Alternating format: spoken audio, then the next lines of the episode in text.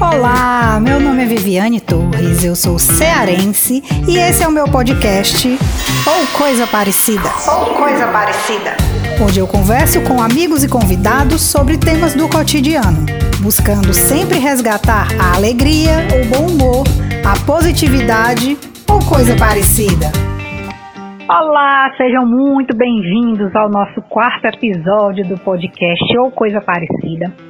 E quero agradecer todo mundo que ouve o podcast, que me dá aquele feedback.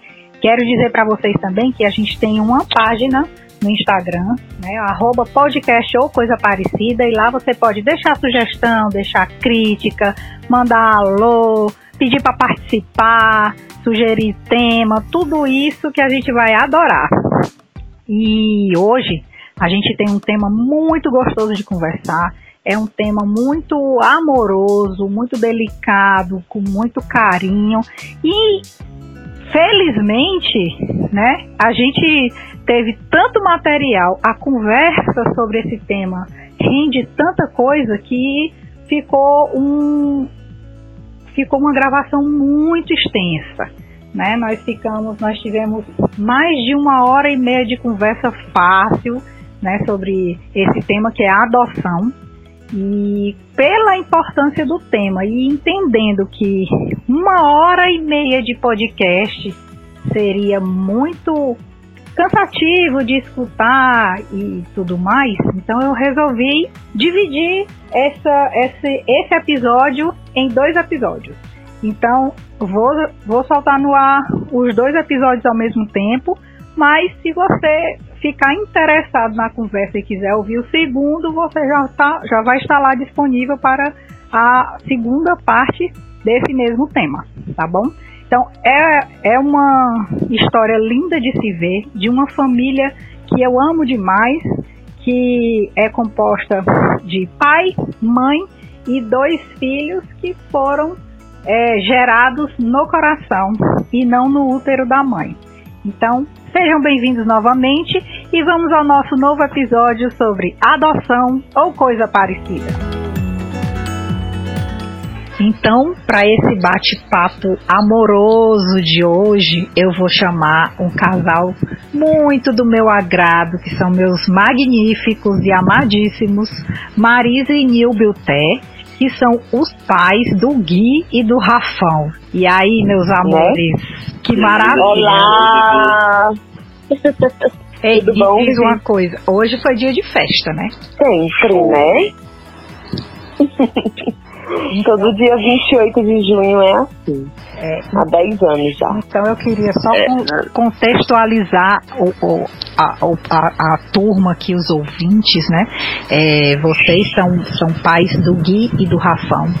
É, os dois foram crianças que foram adotadas e são casos, cases de sucesso de adoção pelo menos eu, eu vejo no, no, na felicidade de todo mundo, dos quatro, né, que são cases de sucesso, mas é, todo mundo fica naquela história da dúvida, né? Tem gente que tem receio de adotar e tudo. Eu queria que vocês já, já começassem falando assim, como foi essa experiência, desde a decisão. Pois então, eu acho que a nossa decisão de adoção existiu mesmo antes da gente se conhecer, né, amor? Eu já, tinha, eu já tinha um pensamento, assim, muito. de muita naturalidade em relação à adoção e Nilber também, né? Então, é, foi assim, a fome com vontade de comer.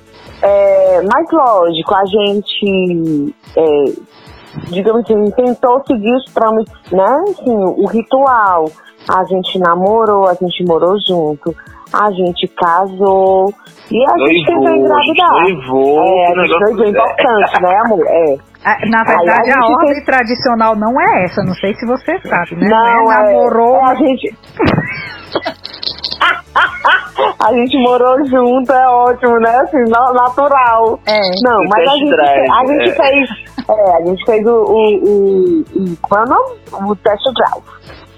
Aí, a gente, lógico, a gente tentou, assim, naturalmente engravidar, né? Naturalmente, quando, quando a gente fala naturalmente, é, a gente pode falar palavrão nesse podcast? Pode, é para adultos. Tá, então assim, a gente transava sem camisinha, né? Então, aquela coisa, casal, casado. Eu, eu achei que ela fosse certo, falar uma coisa louca. mais pesada. Eu também. É, não.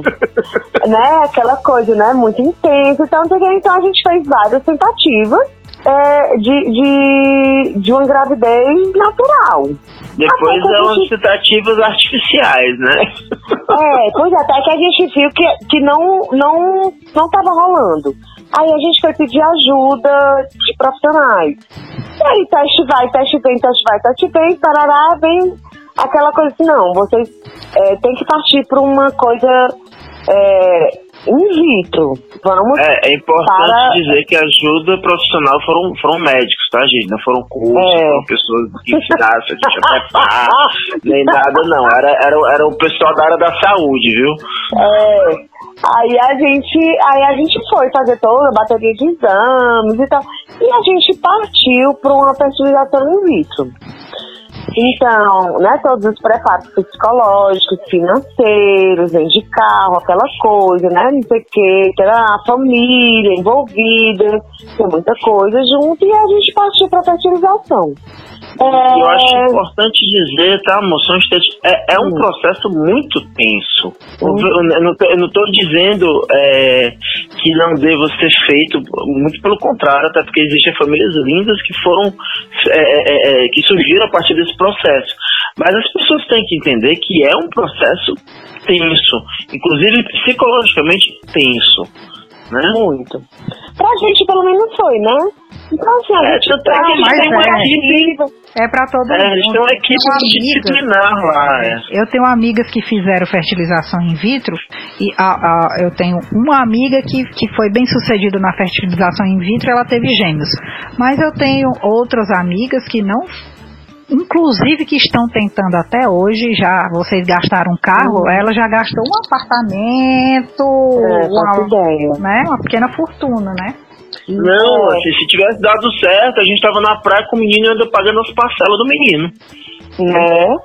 Pois é, mas assim, não, não deu certo, assim, pra mim não, não foi um, um processo legal, tanto fisicamente falando quanto psicologicamente. Né? Então, assim, a gente, a gente colocou muita expectativa naquela tentativa e tudo, e assim, a condição astral não favoreceu. Simplesmente. E, e, e, e aí, no dia. Ah. No dia mesmo que eu, eh, eu recebi o teste, eh, o beta-HCG, né? O resultado do beta-HCG que confirmou que eu não estava grávida por conta da fertilização, foi um dia muito difícil para mim. Eu chorei muito, porque eu realmente esperava, a gente fez todos os passos, né? Seguiu todas as recomendações. Passei não sei quantos dias deitado com a barriga pra cima, tomando remédio de, de duas em duas horas, lá, lá, lá, sem esforço, não sei o que, lá, lá. Aí quando saiu o resultado negativo foi muito frustrante, porque eu realmente, é, junto com o Nido, a gente esperava muito por aquilo, a gente ansiava muito por um filho, ou dois ou três, porque foram feitos uma transferência de três embriões na época. É, e, e, aí eu chorava muito. É tenso, amor, é porque assim, é, eu, eu, do meu ponto de vista, do ponto de vista masculino, é, eu desde criança eu, eu tenho acompanhamento com, com um urologista. É até, é até uma coisa bizarra, porque homem não se cuida de, de regra, né? Mas assim, é muito estranho para mim um, um, saber que existem homens que passam a vida inteira sem ir para urologista, eu acho até que são a maioria, né? Uhum. E é assim, e, e, você tem que fazer. Eu passei a vida fazendo vários testes, não só por questões de fertilidade, mas por outras questões de saúde. Eu tinha que estar o tempo todo monitorando a minha, a minha saúde urológica, né? É, testículo e tal. É uma pressão muito grande você, assim, você com 16 anos de idade, você pegar um exame seu, que mostra a sua impossibilidade de você ter é, é, é, filhos, né? Embora, como a Maria já tem dito, a gente sempre tenha pensado nessa coisa de adoção, né? Com, com muita naturalidade. Mas uma impossibilidade é uma coisa que, que, via de regra, choca muito. E eu lembro até de um diálogo que eu tive com. Eu fiz uma cirurgia e, meu, e os exames eram ótimos. Aí o meu, meu médico olhou pra mim e disse: Vamos ter logo essa menina. Eu digo: Meu, meu amigo, doutor, não tem nem onde cair morto, não tem emprego, tô só, não tem condição de ter filho agora, né? Quando a gente foi ter, aí realmente não dava, porque assim, existe, é, é importante desmistificar, tô falando isso, porque muitos homens se recusam é, é, é a fazer um acompanhamento clínico e às vezes a, o, a impossibilidade da, da fertilidade, tu tá no homem e o cara se recusa, né? Sempre as pessoas, a maioria das vezes que a gente conversou sobre esse assunto, sempre a culpa, primeiro que não existe culpa, né? Mas as pessoas põem a culpa sempre na mulher, né? Nas, nas situações que eu, que eu, que eu, que eu presenciei. E, e, não era, no caso, no caso era uma possibilidade minha, né? E, e da Marise era uma coisa fácil de resolver, mas o meu não era super complexo, né? Mas enfim, eu queria só fazer esse, esse a parte na história. Pois é.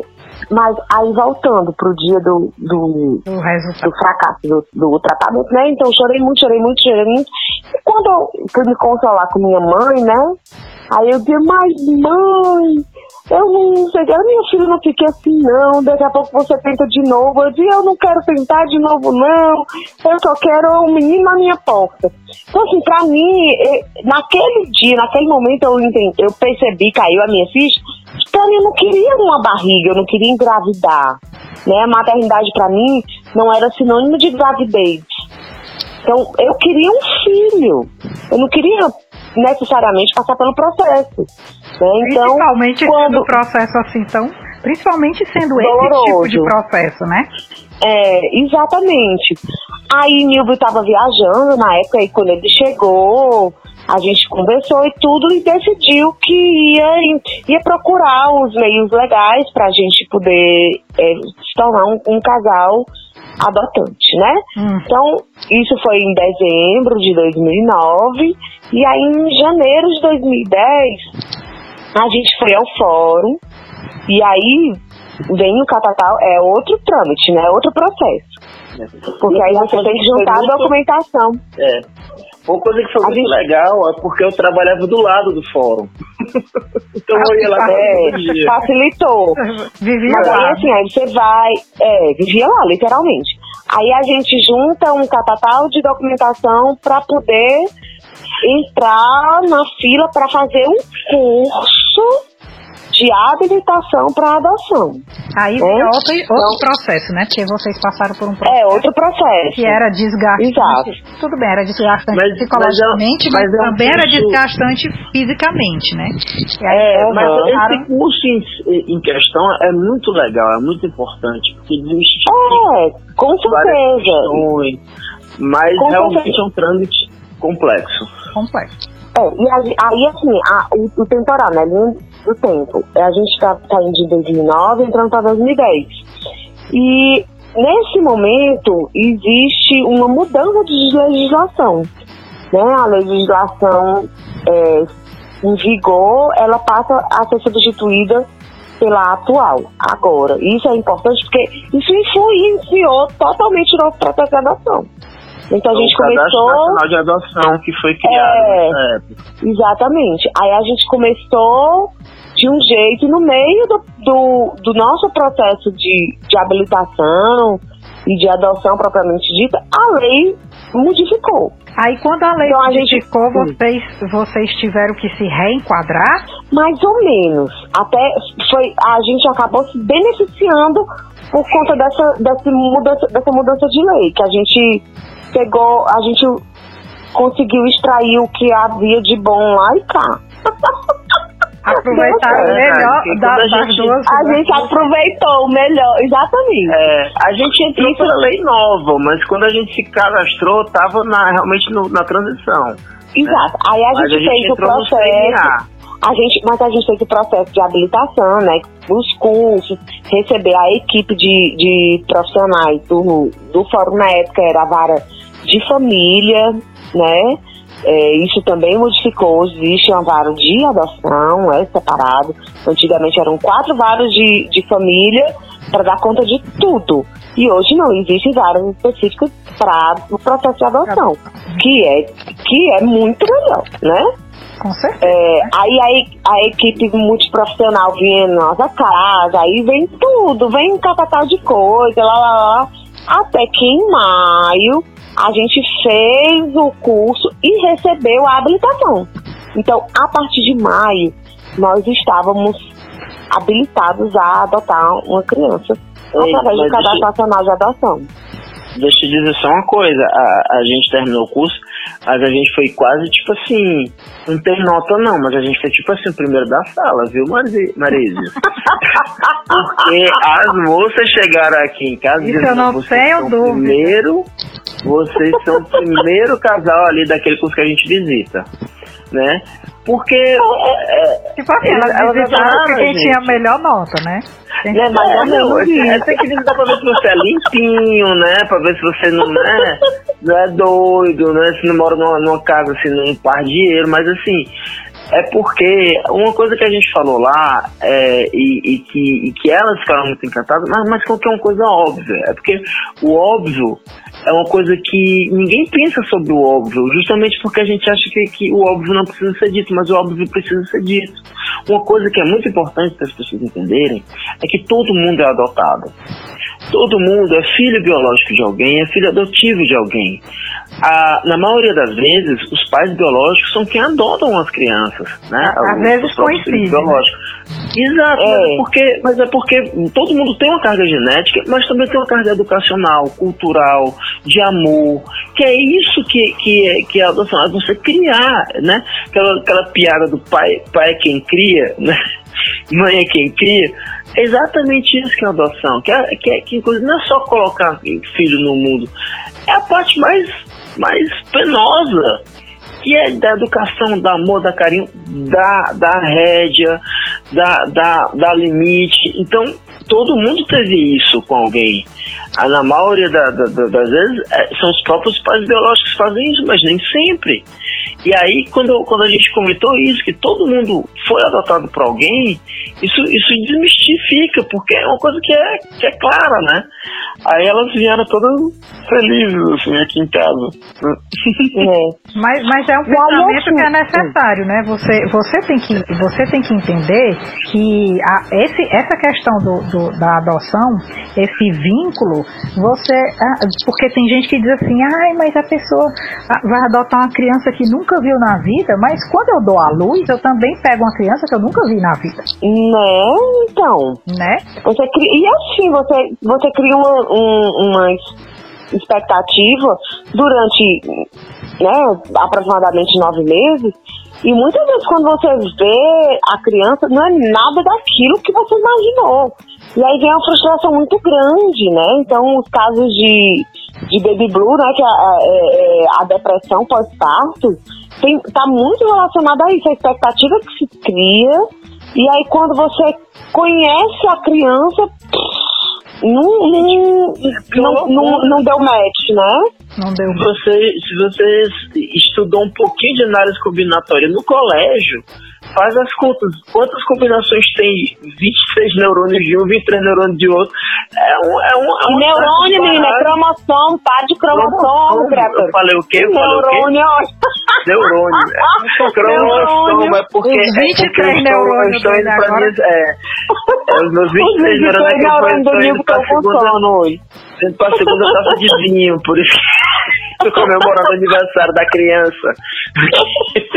pois então, aí, aí assim, a gente participou, tá, lá, a gente já tava numa expectativa, porque por conta dessa questão da legislação, na legislação passada existia uma coisa de é, é, a, a, a, mãe biológica ela podia entregar a criança e podia dar adoção, o direito de adoção para outra pessoa. Podia escolher, a, a guarda tipo para outra pessoa. É, tipo escolher, tipo a guarda da outra pessoa, mas quem, no final das contas quem decidia era a, a justiça e tal, não sei o quê.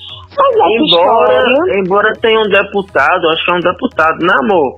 que seu irmão hum. mandou pra gente, que ele, ele tá tentando reverter isso, porque é, o último exercício do poder do, do, de, uma, de uma pessoa é dizer, dizer para quem quer, quem quer que crie o filho dela, né?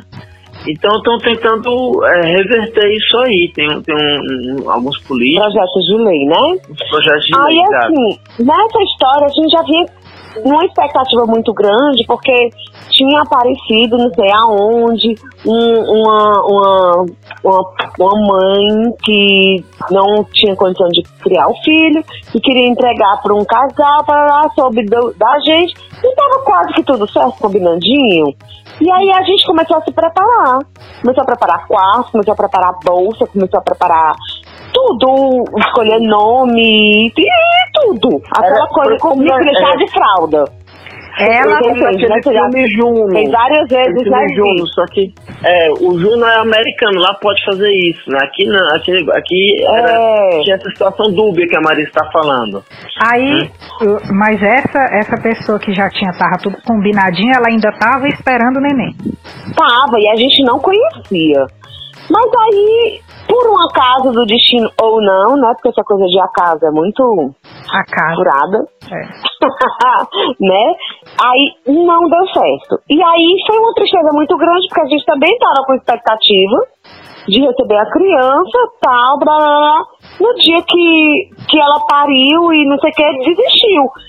E aí vem um sentimento extremamente dúbio na minha pessoa, uma tristeza infinita, porque eu não estava recebendo a criança que eu esperava, mas uma felicidade muito grande pela mãe biológica ter revertido é, a ideia de, de entregar o filho e continuar com ele, entende? Do, do filho já, já ter uma família, assim, tão logo que tenha saído da, da mãe, né, do, do útero né?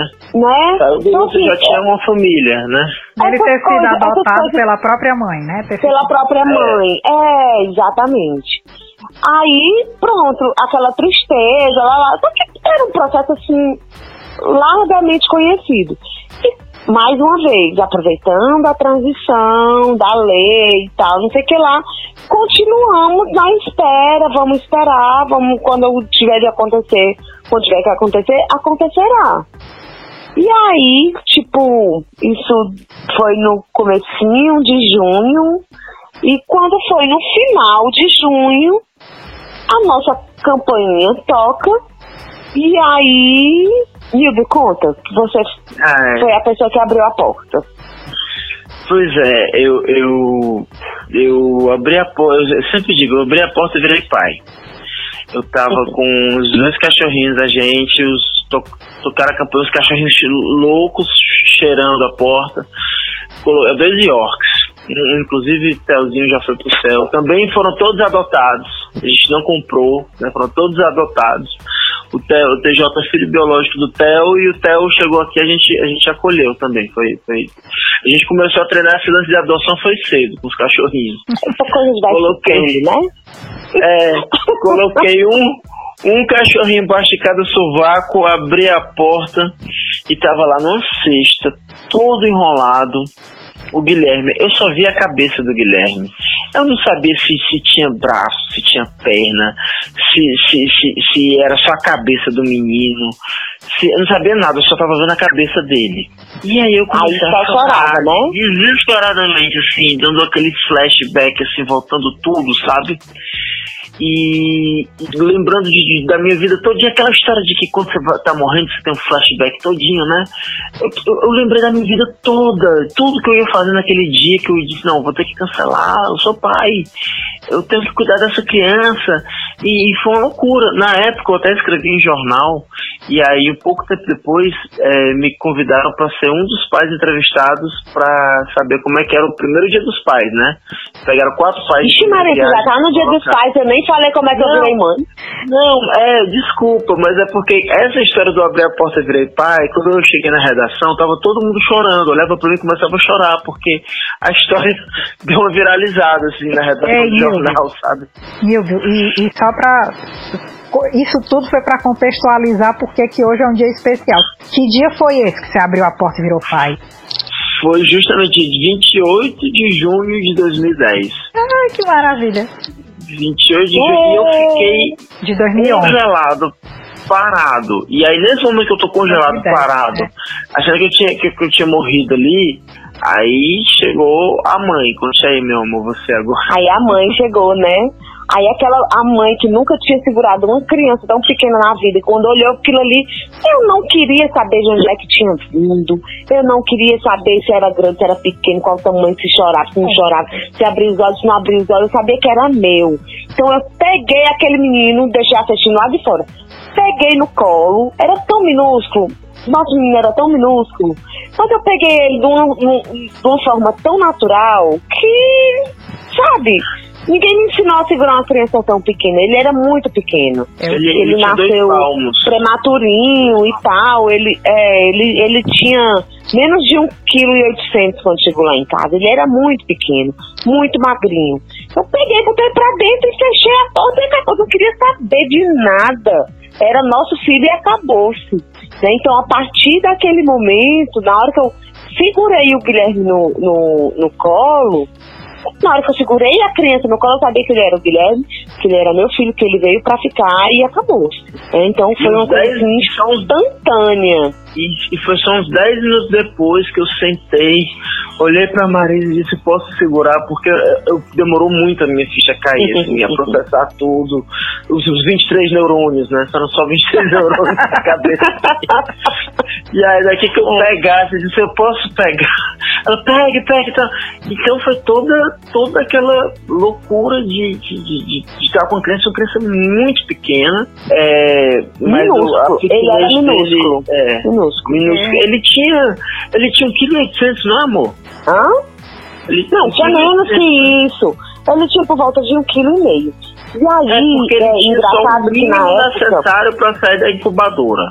É, na, no, no, naquela época não tinha o WhatsApp e outras ferramentas de, de mídia social como a gente tem hoje, né, e tal. Mas essa história viralizou de uma forma.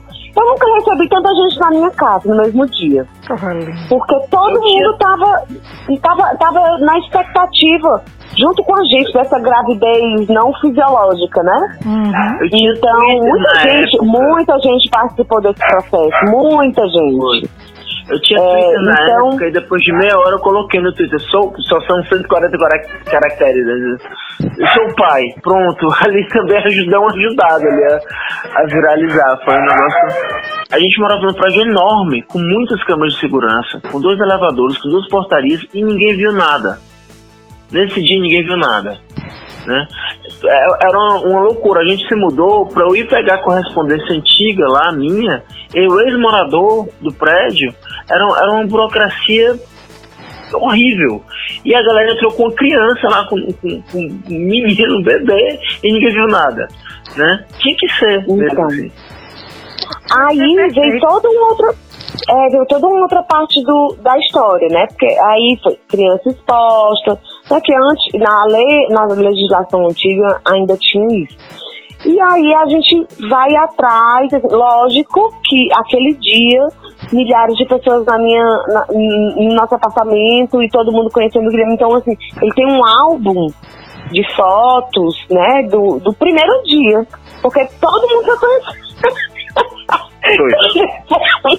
ai, ai, ele tem foto com todo mundo, porque era, era todo mundo muito na expectativa da, da chegada dessa criança. E ele chegou tão lindamente, né? Meu e pai estava aí... trabalhando no pé 100 veio, voltou para cá no mesmo dia para poder conhecer. Pois é, e é, eu lembro que era dia de. Era Copa do Mundo e era dia de jogo do Brasil. Eu tava com minhas unhas todas. Na, não, isso eu não lembro. Eu só lembro que eu, né, eu tava todo de, de unha verde e amarela e nem era bolsominha, né? E a gente podia, assim, comemorar, nunca né? A gente podia comemorar. Nunca seremos, é. Né? É, então, assim, foi um, foi um dia realmente, assim, que muita coisa parou, né? Porque até meio dia funcionava, depois do jogo dava aquela esfriada. E aí, a, muita gente foi lá pra casa. Foi melhor e que aí, a final da Copa. Muito melhor. Ali foi a minha Copa do Mundo, muito mais. É, meu, meu caneco, meu, meu maior prêmio, né? E aí depois a gente foi atrás de todos os trâmites legais. Que a gente já conhecia, né, por conta da habilitação e tudo. É, mas aí demorou um pouco, porque o fórum tava de greve na época. Era e aí demorou é, um pouco e tudo. Aí a gente. Uma semana. Mas aí a mas... gente entrou com, com o processo de tudo para a guarda provisória, que saiu logo.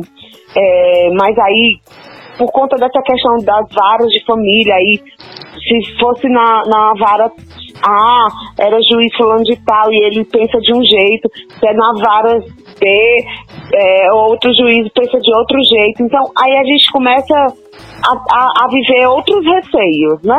Que uma maternidade ou paternidade biológica não, não trazem. É, mas uma, o processo de adoção trouxe, né? Hum. Então, assim, teve um dia que Nilvio estava no fórum e disse assim, Marisa, a gente vai ter que é, você vai ter que arrumar as malas e a gente vai e a gente vai pro Uruguai. Eu disse, como assim? Não, porque eu vim falar com, eu vim falar com, com o pessoal, não sei o que, e vim falar com a promotora, com a juíza, sei lá, nem me lembro mais. E aí ela, é, ela disse, disseram, Ih, doutora fulana, ela manda recolher todas as crianças pro abrigo. Era inimaginável, inimaginável para mim, para Nilvio, tirar essa criança que a gente amava tanto que já, já era nossa de dentro da nossa casa para ir para um abrigo, né? Para a gente ir atrás de um processo todo de uma criança abrigada. Então, aí ele disse, ligou e disse, a gente, a gente vai para o Uruguai, a gente vai para o Uruguai. Eu disse, vai embora. mas aí a gente. É, para proteger, é proteger o Guilherme, eu vou na hora. Na hora, exatamente. Mas aí a gente foi seguindo os passos direitinho, tudo, muita oração, muita reza. Eu fui lá pra saber o que estava acontecendo. Eu não só ia, ficava, né, maternidade exclusiva com o Gui e tal. Mas aí nesse dia eu fui, tudo, Deus, não, mas ela vai, quando for pra, pra apreciação do caso, ela vai estar tá de férias. Não, mas ela tirou férias agora. Mas ela vai receber outros férias, você vai ver. E não é que estava mesmo, quando foi pra apreciação do, da casa do Guilherme, ela, a, a juíza estava viajando, ela estava de férias.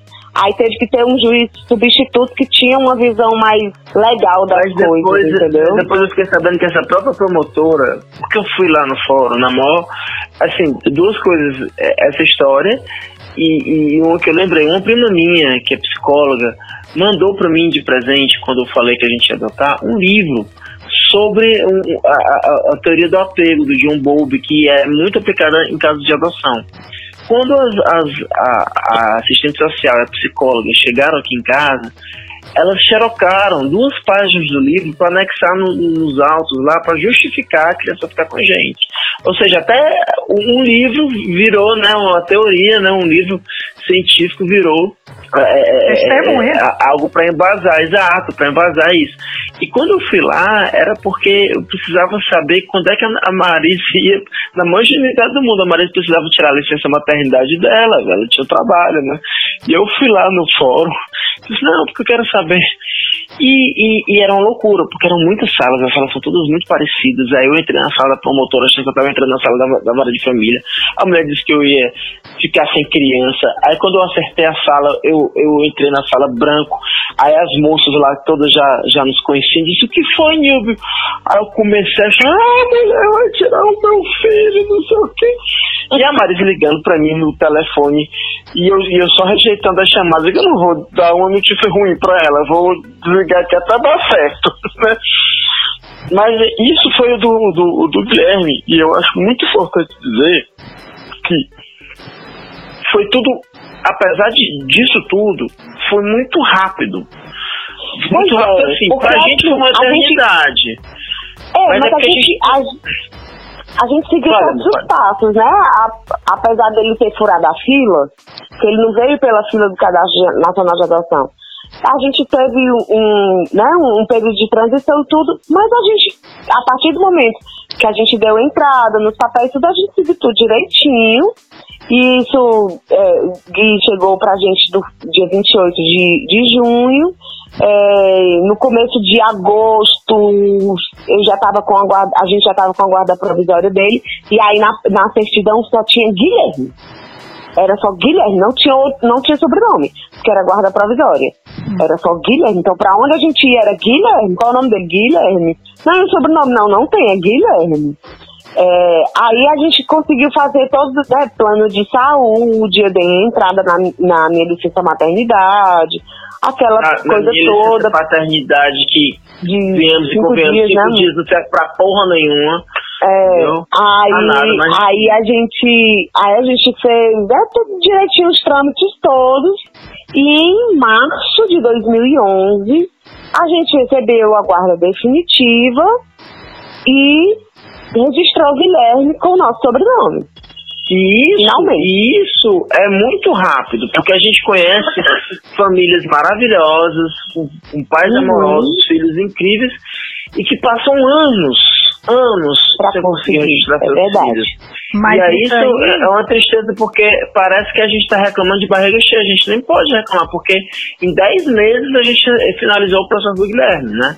É, mas isso, Nilvio, essa, essa rapidez foi também por causa da situação da criança exposta naquela época, né? Porque hoje a criança Exato. exposta, ela tem que ser, ela tem que ser recolhida. a tempo, Recolhida. né?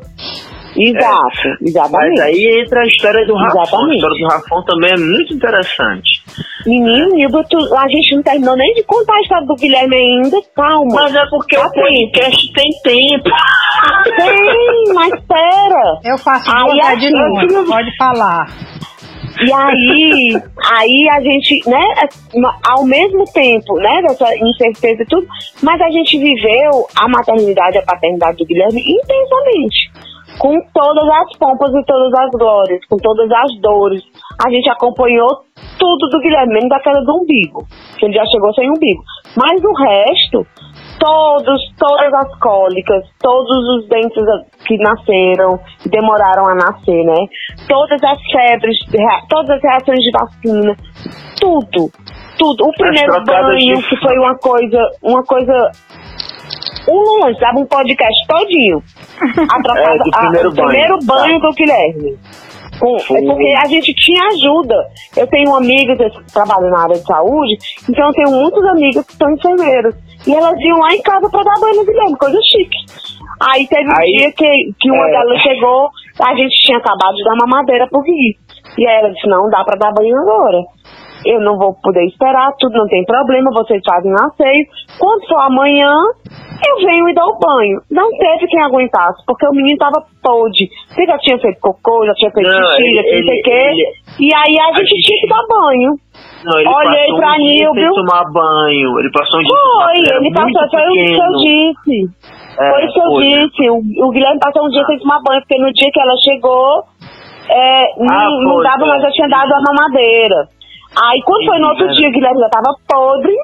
Aí eu olhei pra mim, o Guilherme olhou pra mim e disse, vamos, vamos. Então, ele segurava a- o, o Guilherme, não, eu segurava o Guilherme e ele passava o shampoo, ou ele passava o sabonete e eu jogava água. E sempre tinha duas mãos segurando o Guilherme e outras duas mãos fazendo outras coisas. Você entendeu? Até porque ele era tão, tão miúdo que. que Não, mas, até mas mesmo, perder. Era né? minúsculo, é. mas mesmo Exatamente. grande, Vivi, mesmo grande, eu, eu, eu tiro meu chapéu pra qualquer pessoa que cria sozinha uma, um- uma criança, seja homem, seja mulher, é, porque seja um, pai solo ou mãe solo, porque dá muito trabalho. Eu, e, e- todo dia eu penso nisso. Eu, eu pensava sempre quando eu tava trocando a fralda do Guilherme, e eu pensava, já pensou se fossem gêmeos, os pais de gêmeos? Gente, o trabalho dobrado. E da outra vez, assim, ele já grande, enorme, capotado depois de uma festa de aniversário, que ele tinha morrido de brincar. Ele tava na cama, eu tava limpando os pés dele, que estava, estava imundo, e a Marisa escovando os dentes. E eu ficava, e ele capotado, né? E eu sempre penso, gente, uma pessoa sozinha pra fazer isso.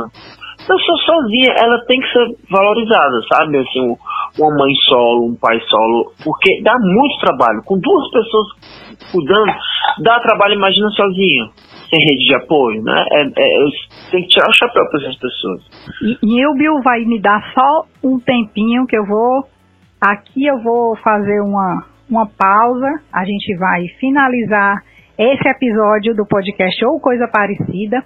E nós teremos a continuação na parte 2, porque o assunto é gostoso, além de gostoso, é extenso e a gente vai dar continuidade. Então, vou fechar isso daqui e a gente se vê já já no próximo episódio de Ou Coisa Parecida. E esse foi mais um episódio do podcast ou coisa parecida. Fica ligado que semana que vem a gente volta com outro tema, sempre focado na positividade. Até lá!